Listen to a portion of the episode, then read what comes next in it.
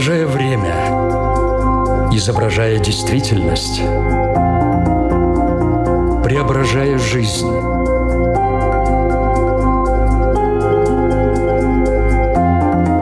Форма выражения. Программа о том, как мы проявляем себя в этом мире.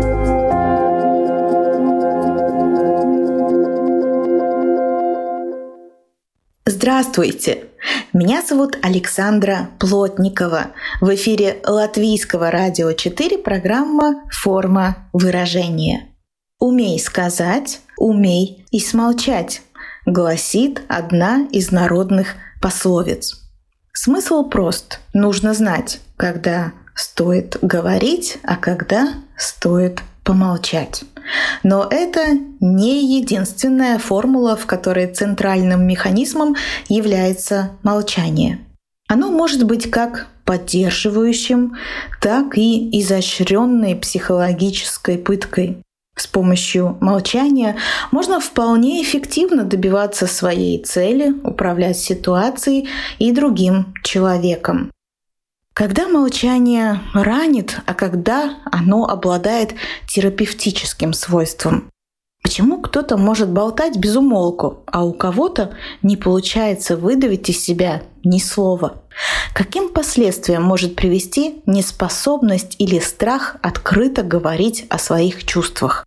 Разбираться в этом будем вместе с экспертом программы. Знакомьтесь, психотерапевт Марианна Козлова. Здравствуйте.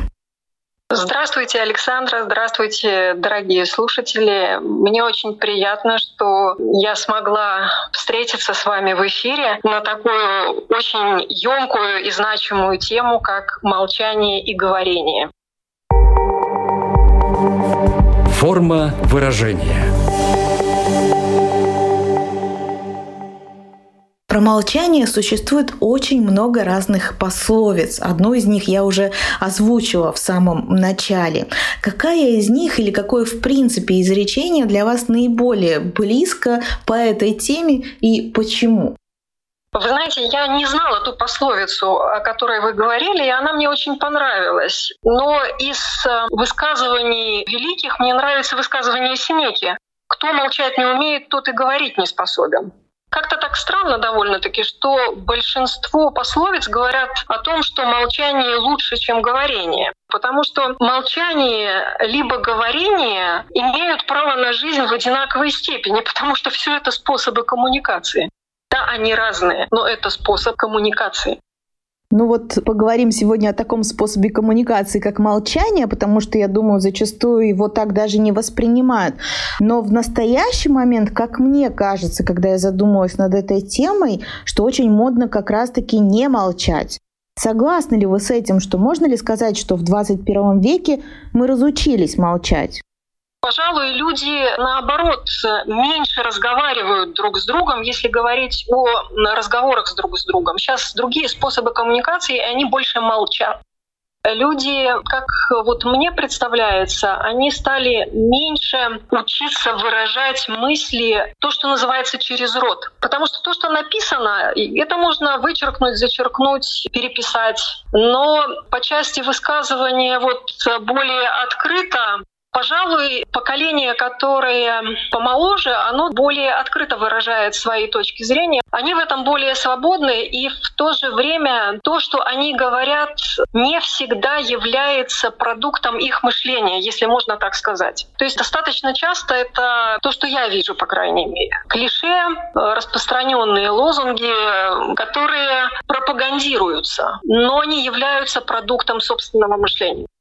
В любом случае, нас с самого детства учат, что всегда нужно подумать, прежде чем что-то сказать. Как сформировать в себе этот внутренний фильтр, чтобы оценивать ситуацию с точки зрения, когда лучше что-то сказать, а когда промолчать? Ну, мое поколение, чуть более старшее поколение, там действительно для детей было очень мало места в этом взрослом мире. И поскольку все идет из семьи, то там, где ребенку уделялось достаточное место и внимание, он будет говорить. Тот ребенок, которого держали на заднем плане и которому постоянно закрывали рот, тот будет, пожалуй, больше молчать. Моя личная точка зрения, если есть что сказать и есть представление, зачем я это говорю, то нужно говорить обязательно. Есть люди, которым очень трудно молчать. Мне кажется, даже несмотря на то, как сформировалось все в их детстве, а другие, наоборот, стараются, знаете, слова лишнего не проронить. С чем это связано? Это только детский опыт или это, может быть, темперамент, э, характер? Вы знаете, это в совокупности. Это то, как э, с нами обращались в детстве, позволяли нам говорить или нет. Это некие индивидуальные особенности, из которых и складывается характер и проявляется темперамент. По части того, кто больше молчит, ну, как правило, это люди, которые испытывают неуверенность, э, либо опасение что-то сказать из-за того, что их посчитают недостаточно умными, что они скажут что-то неуместное, что-то лишнее.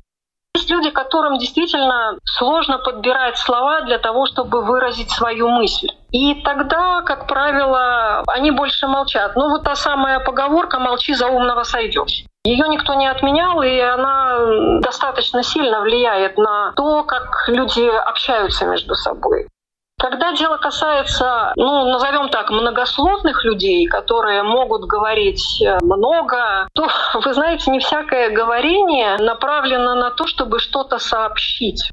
Достаточно часто люди говорят, чтобы говорить, и при этом очень сложно бывает понять, а что именно они хотят сказать. То есть это некий процесс, способ, скажем так, не молчать. Потому что достаточно многим людям сложно выносить паузы, сложно выносить тишину и э, молчание собеседника.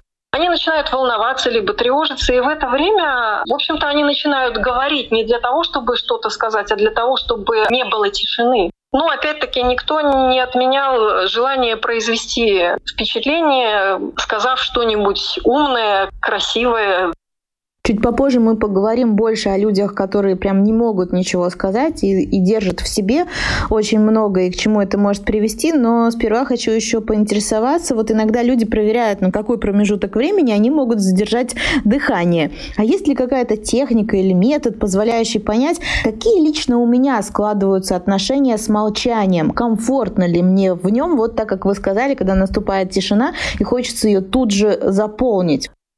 Для того, чтобы проверить, каково мне с молчанием, лучше всего провести эксперимент, отключив все гаджеты, выключив все источники вещания и попробовать помолчать и понаблюдать э, за собой.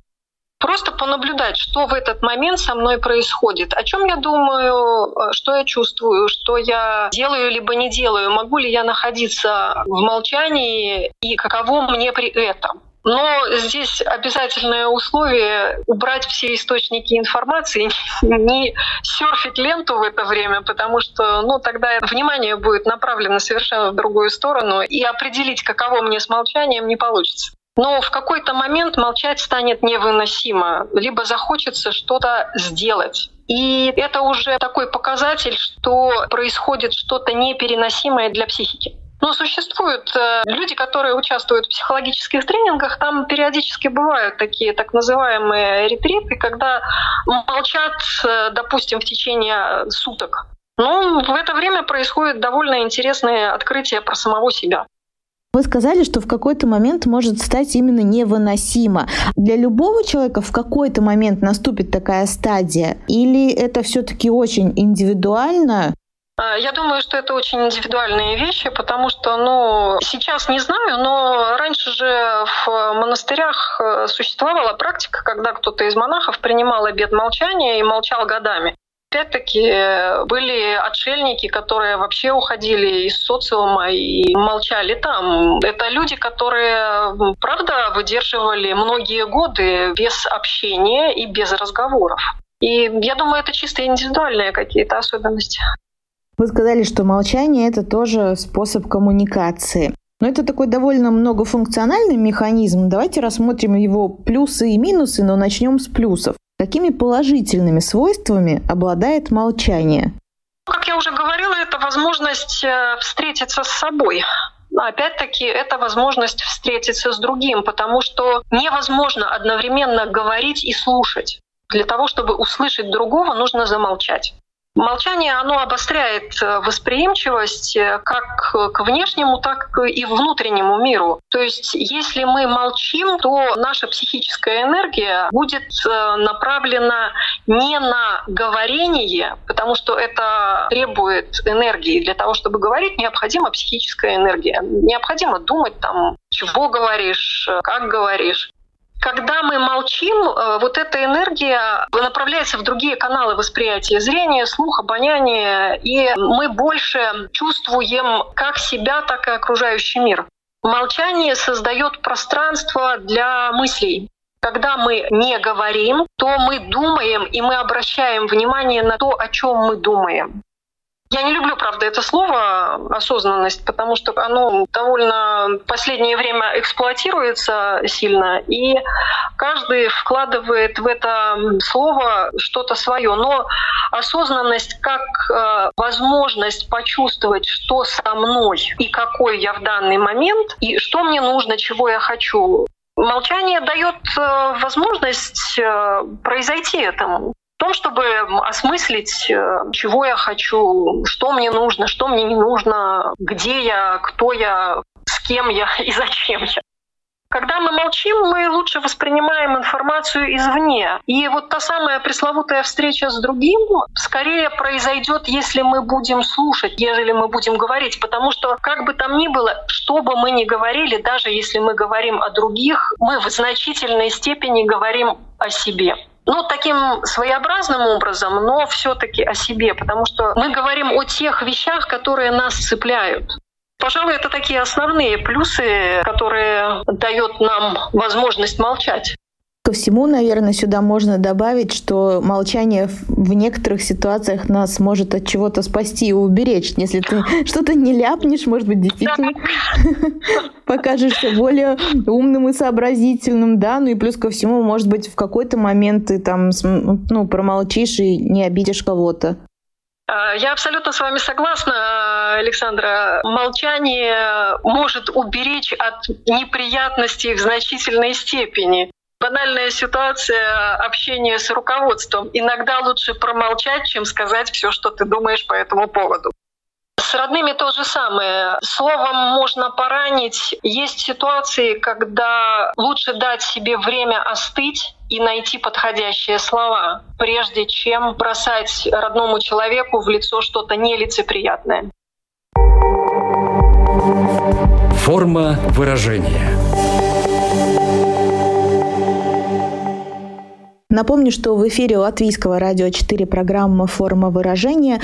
Мы сегодня говорим о том, что из себя представляет такая форма выражения, как молчание. Обсудили только что положительные свойства, которыми обладает молчание. Ну а теперь хотелось бы перейти к разрушительной силе молчания, которым, к сожалению, оно тоже обладает. Марианна, ну вот что в первую очередь в данной ситуации мы можем сказать? Когда молчание является формой игнорирования, особенно для маленького ребенка, нет ничего хуже. В этот момент его мир рушится и он исчезает. ребенок гораздо проще вынесет крик, нежели игнорирование, когда его нет. Когда на него кричат, он есть. Да, это не лучший способ общения с ребенком, но нет ничего хуже для ребенка, когда родители в ответ на проступок замолкают и не говорят вообще ничего. Опять-таки, бывает молчание, которое является замалчиванием. Когда есть какая-то конфликтная ситуация, когда есть какая-то реальная опасность, а человек вместо того, чтобы сказать об этом, начинает играть в молчанку. Он молчит и наблюдает, либо отворачивается и делает вид, что ничего не происходит. Это довольно разрушительные вещи. И это те случаи, когда лучше бы говорить. Но сама разрушительная сила, если ее сформулировать, она заключается в том, что когда человек молчит, такое определенное ощущение подавленное, да, которое ты получаешь. И, соответственно, еще ты не всегда даже, может быть, до конца понимаешь, что происходит, почему это происходит, тебе никто ничего не объясняет, и ты начинаешь сам додумывать и вариться вот в этом таком своем котле. Да, именно об этом я и говорила на примере детей. У детей это э, вообще катастрофа. Взрослые в этот момент начинают фантазировать, э, как вы говорите, додумывать, домысливать. Э, и зачастую это приводит к тому, что вместо того, чтобы разрешить конфликт, который только назрел и он еще не существенен, э, как в том анекдоте, да не нужен мне твой утюг, плюнул в лицо и ушел, прокрутив у себя в голове всю цепочку, что может последовать, если попросить у соседки утюг. Это вот то самое раскручивание, которое приводит к эскалации конфликта. Когда мы реагируем уже не на саму ситуацию, а на то, что мы подумали в связи с данной ситуацией и начали переживать, как будто это уже существует в реальности. И тогда лучше все-таки попробовать э, найти слова, либо, ну, никто ж не отменял возможности сказать, ты знаешь, я не могу подобрать сейчас слов, давай э, помолчим, а поговорим через какое-то время. Некоторые люди сознательно выбирают такую тактику, тактику молчания. А что может быть причиной для такого выбора? Почему они так делают? Вот кто-то идет сразу на контакт, кто-то, наоборот, хочет поговорить, обсудить, э, найти какое-то решение того же конфликта, а кто-то нет. В общем-то, это, скорее всего, сила привычки срабатывает. Если в семье было принято молчать и делать вид, что все хорошо и ничего не происходит, то вырастая мы усваиваем вот эту манеру как э, единственно возможную, э, удобную, то есть то, что нам знакомо, то, что нам привычно, воспринимается как норма. Если было не принято говорить, очень бывает проблематично и сложно и затратно научиться разговаривать в конфликтных ситуациях, либо в ситуациях, когда есть напряжение. Есть люди, которые просто теряются при каких-то напряженных ситуациях, при стрессовых ситуациях и не находят слов, они просто молчат в силу того, что не могут найти тех слов, которые они могли бы сказать. Возможно, что вот такое изощренное молчание является в том числе и признаком э, какой-то психопатологии, потому что ну, есть люди э, садистичные по своей натуре. И они получают удовольствие, когда видят, что другой страдает. Ну, это такой способ воздействия на другого человека. Я помолчу и посмотрю, как ты приползешь ко мне на колени. Это манипулятивная техника в том числе. Тот, кто использует молчание в качестве манипуляции, он может довести эту ситуацию до того, что человек будет испытывать прям психологическую пытку. Да, именно так себя чувствует ребенок, когда родители его игнорируют. В стрессовых ситуациях мы склонны реагировать так, как научились в детстве. И если кто-то из э, близких в детстве вел себя так, то уже будучи взрослым в стрессовой ситуации человек будет реагировать точно так же. Он просто превращается в маленького ребенка и начинает страдать, потому что это выученный способ реагирования в данной ситуации. Но и это такая форма выражения обиды, которую я не могу сказать, но я могу ее вот так щеки надуть, ручки сложить и молчать. Абсолютно верно. Опять-таки, все мы внутри себя маленькие дети. Да, у нас есть и взрослая часть, есть и родительская часть, та, которая заботится и которая говорит, как правильно, как неправильно. И в то же время внутри каждого взрослого живет маленький ребенок, который может обижаться в том числе, когда ему что-то не нравится, с учетом того, что обида — это подавленная злость, то это такая более приемлемая социальная форма выражения злости. Взять и обидеться вместо того, чтобы сказать, знаешь, мне не нравится вот это и вот это. Давай мы как-то с тобой договоримся по-другому. Ну, это та ситуация, в которой хорошо бы не молчать, но не всегда получается говорить. Каким последствиям может привести ситуация, в которой человек затаил обиду, какие-то негативные другие чувства и так далее, и он их не проговаривает, он живет с этим молчанием, и это молчание, оно может съесть изнутри человека? Все непережитые чувства, обида, злость, раздражение, гнев, э, все что угодно. Если они не проживаются, а одним из способов а, прожить это поговорить, обсудить, мы можем молчать, но они никуда не денутся. Они останутся внутри, и они будут копиться. И все, пожалуй, встречались с теми людьми, которые достаточно долго могут а, ходить, улыбаться, молчать, все хорошо, а потом они взрываются. Причем взрываются из-за какого-то зачастую совершенно мелочного повода. Эти переживания, эти чувства, которые накапливаются внутри, это как э, подтекающая кран или труба. Когда э, вот подставляют э, мисочку, там капает, капает, капает, а потом в один прекрасный момент выплескивается через край. Выплескивается не потому, что капнула какая-то маленькая капелька, а потому что перед этим накопилось очень много.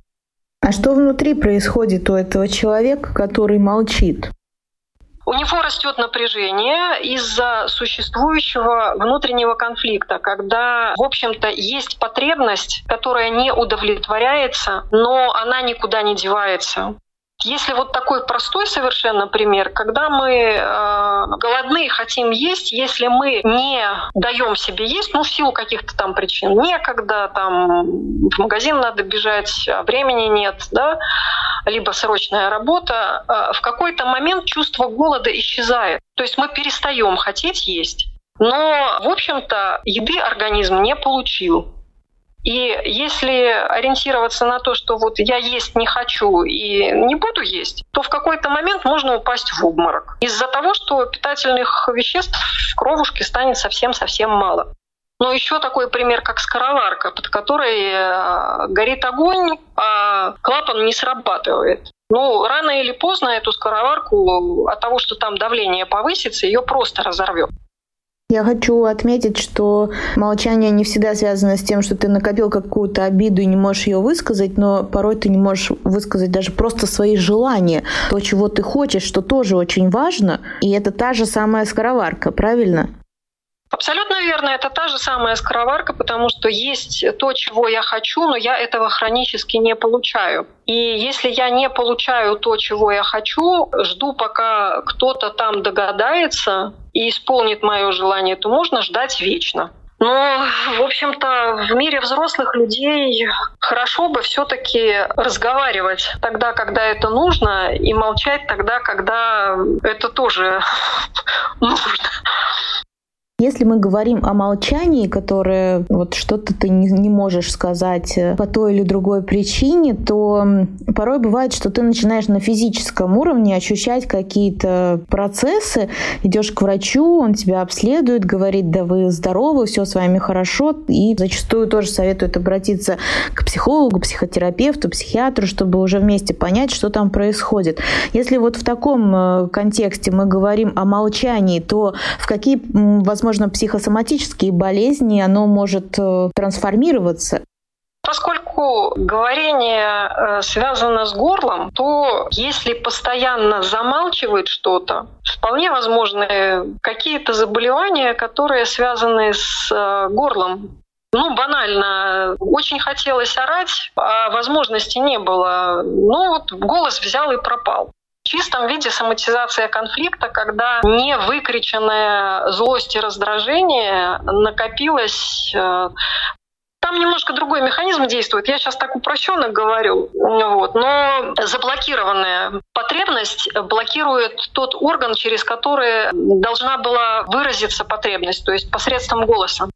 Соматизация конфликтов — это такая очень емкая тема, но там задействованы просто эндокринная система и орган, который является наиболее слабым у каждого конкретного человека, а у любого человека есть так называемые органы мишени в силу индивидуальных каких-то особенностей они чуть послабее, чем все остальные. Ну, вот там, возможно, возникновение какой-то проблемы если не решать ее на уровне психики.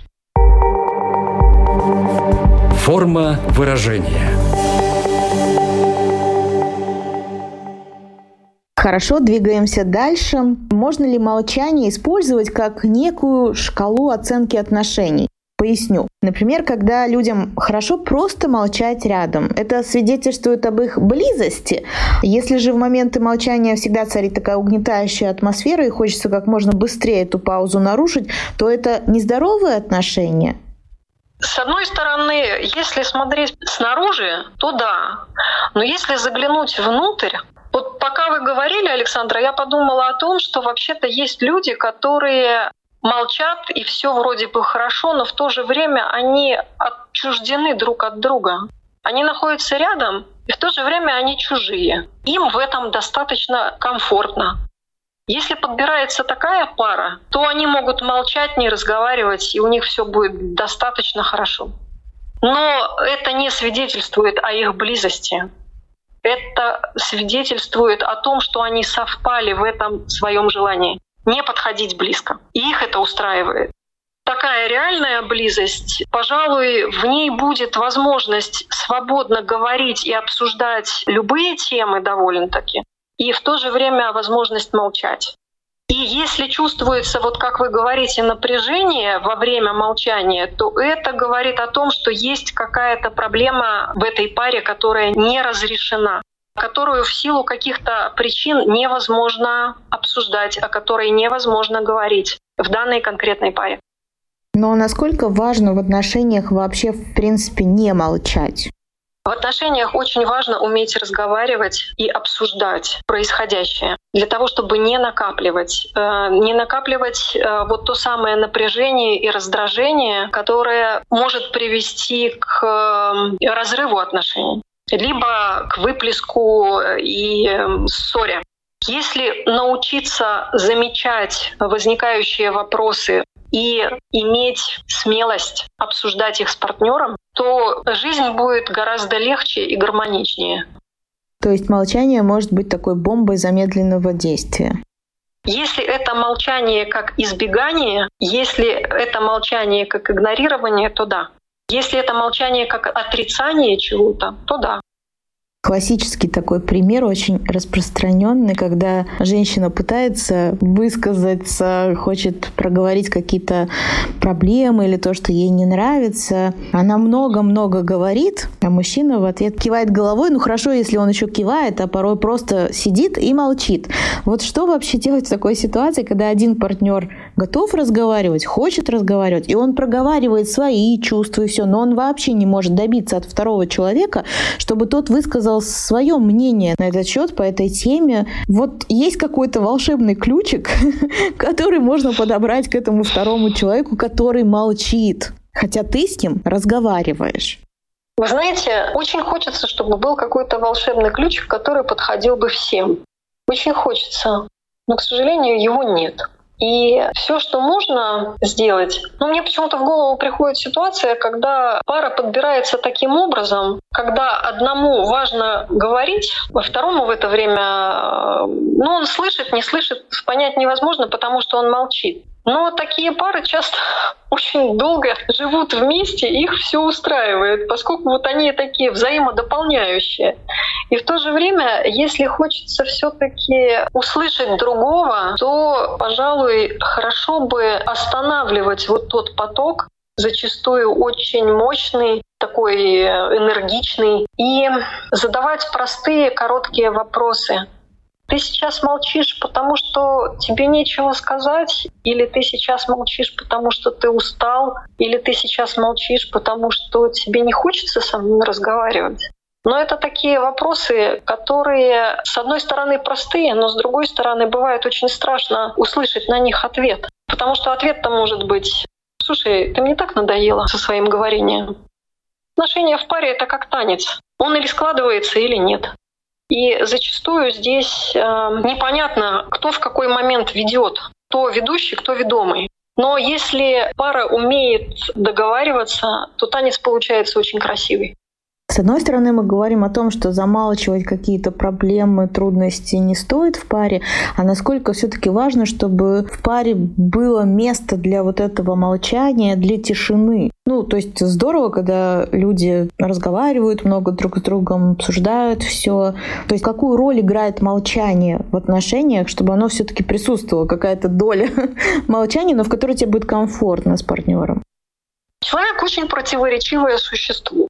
Нем одновременно присутствует абсолютно все. И это все бывает часто разнонаправленным, потому что нам всем в какой-то момент необходимо уединение, тишина, покой и молчание. В какой-то момент нам необходимо общение, другие люди и чувствовать себя частью чего-то большего. Когда человек в ладах с самим собой, когда он чувствует свои желания, Свои хочу, не хочу, свои могу, не могу, свои собственные «мне надо, не надо», то как ему, так и с ним довольно легко. Тогда он может абсолютно спокойно сказать, ты знаешь, мне нужно побыть одному. Или знаешь, я устала, хочу помолчать. И он находит те слова, которые его партнер слышит. Основная масса вопросов и проблем возникает из-за незнания человеком самого себя. Какой он, что ему нравится, чего он хочет. В нашей программе есть рубрика «Домашнее задание». Какое домашнее задание мы могли бы дать в рамках обсуждаемой сегодня темы? Попробовать помолчать, отключить гаджеты и понаблюдать за самим собой было бы достаточно многим людям интересно. Для этого нужно, правда, найти время и договориться с окружающими, с близкими людьми, чтобы они не мешали и не пытались как-то заставить говорить, если невозможно побыть просто наедине с самим собой. Просто помолчать и понаблюдать, что происходит внутри. Это такой очень хороший способ э, познакомиться с самим собой. Потому что в тишине, в паузах э, происходят очень интересные вещи, мимо которых мы проскакиваем вот в этой суете, в этой гонке, в этом беге, в этом темпе, который присущ нашему столетию. Хорошая, мне кажется, практика. Хотя бы несколько часов. Несколько часов, знаете, как это сейчас звучит, когда без соцсетей, без связи, да, не отвечать на какие-то звонки, это кажется очень много. А в принципе, если ты остаешься в этой тишине, то на что надо обратить внимание? Ну, понятно, там какие-то пойдут такие или мысли, идеи, там ты сам собой, но в принципе, на какие ощущения, может быть, посмотреть более внимательно? На себя на то, что происходит в мыслях, на то, что происходит в чувствах, мне комфортно или нет, что в данный момент мне хочется. Это очень просто, и в то же время, а, поскольку вот а, немногие люди умеют обращать внимание на себя, Правда, я как специалист, я это просто вижу, как люди в достаточно большой степени ориентированы вовне, а не внутрь. Вот э, молчание позволит познакомиться, правда, с самим собой. Ничего специального. Понаблюдать мысли, чувства, возможно, э, желание. Ну вот таким образом от формы выражения, от способа коммуникации мы перешли к тому, что молчание на самом деле замечательный способ познакомиться с самим собой. Для меня, наверное, это сегодня будет такое главное открытие, с которым я уйду. А, скажите, пожалуйста, вот в заключении программы, что бы вы хотели еще раз подчеркнуть или пожелать радиослушателям? Наверное, главное, что я хотела бы пожелать, э, это получше познакомиться с собой и научиться доносить до своих близких, какой вы и как с вами можно, а как с вами нельзя. Ну, вот такое вот простое совершенно. Чтобы, в общем-то, остаться самим собой и сохранить те важные отношения, которые, я думаю, есть у каждого. И молчание, и говорение в этом играют существенную роль чтобы уметь вовремя промолчать и уметь вовремя сказать. Кажется, да, так просто, но на самом деле это очень большая наука. Да, вы правы, Александра. Простые вещи зачастую оказываются самыми сложными для исполнения. А лично для вас, вот молчать, это комфортно? Вы можете спокойно отложить в день, например, свой телефон и вот как вы посоветовали, да, там 2-3 часа, ну несколько часов э, побыть в тишине. Вот для вас это такой уже развитый навык? Это необходимый навык для моей профессии, поскольку психотерапевт по большей части слушатель, нежели говоритель.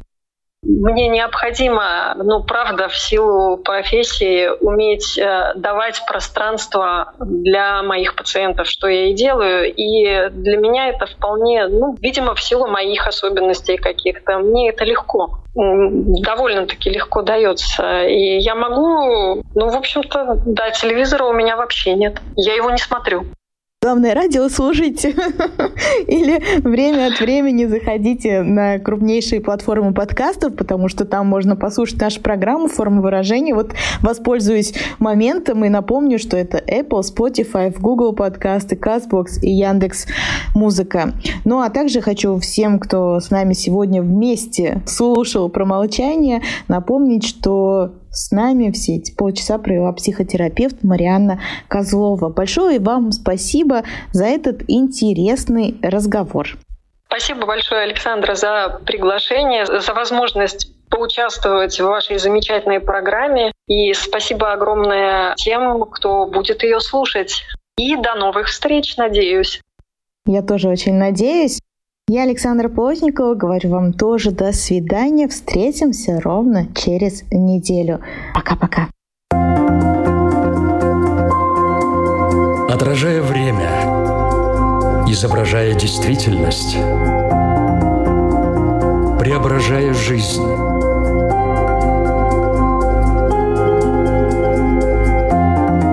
Форма выражения. Программа о том, как мы проявляем себя в этом мире –